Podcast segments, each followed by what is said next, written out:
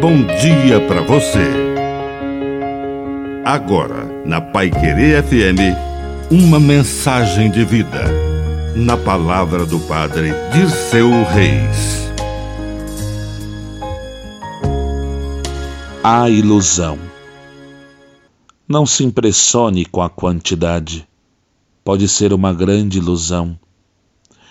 Houve momentos na vida de Jesus em que uma grande multidão o seguia por todos os lugares. Mas no meio de sinceros seguidores haviam perverso perseguidores. No meio de doentes, de pessoas carentes, de sinceros ouvintes haviam demônios, que Jesus expulsava e ordenava que não contassem a ninguém quem ele era.